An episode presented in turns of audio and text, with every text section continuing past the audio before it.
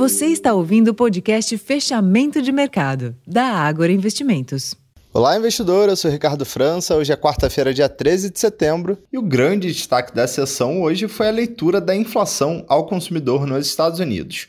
O avanço do CPI de 0,17% para 0,63% na leitura mensal do mês de agosto, em linha com o esperado, incentivou leituras distintas e trouxe volatilidade aos mercados. Por enquanto, prevalece a consolidação das apostas em manutenção dos juros por lá até o final deste ano. Vale lembrar, no entanto, que esse cenário pode mudar a depender da evolução dos dados econômicos. Em reação, os índices de ações de Nova York oscilaram entre altas e baixas e encerraram sem direção única.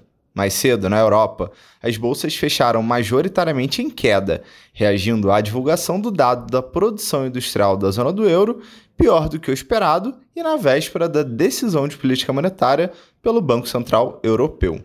No Brasil, em que pese a volatilidade vista no exterior, o Ibovespa chegou a mostrar avanço firme ao longo do dia, mas desacelerou o movimento no final da sessão, encerrando praticamente estável, em leve alta de 0,18%, cotado aos 118.176 pontos, e o giro financeiro somou 22,6 bilhões de reais. Nos demais mercados, o dólar encerrou em baixa de 0,7% aos R$ 4,92, enquanto os juros futuros recuaram ao longo da curva termo.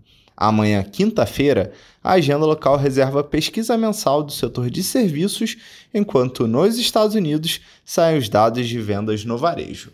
Esses foram os principais destaques dos mercados nesta quarta-feira. Eu vou ficando por aqui e convido a todos a acessarem o relatório Fechamento de Mercado completo disponível em nosso site e também participarem das nossas lives em nosso canal no YouTube. Aliás, nessa quarta-feira teremos um bate-papo bem legal conduzido pelo nosso economista-chefe Dalton Gardman. O evento acontecerá às 19 horas e estará disponível para consulta logo em seguida em nosso canal. Eu vou ficando por aqui, uma ótima noite e até amanhã.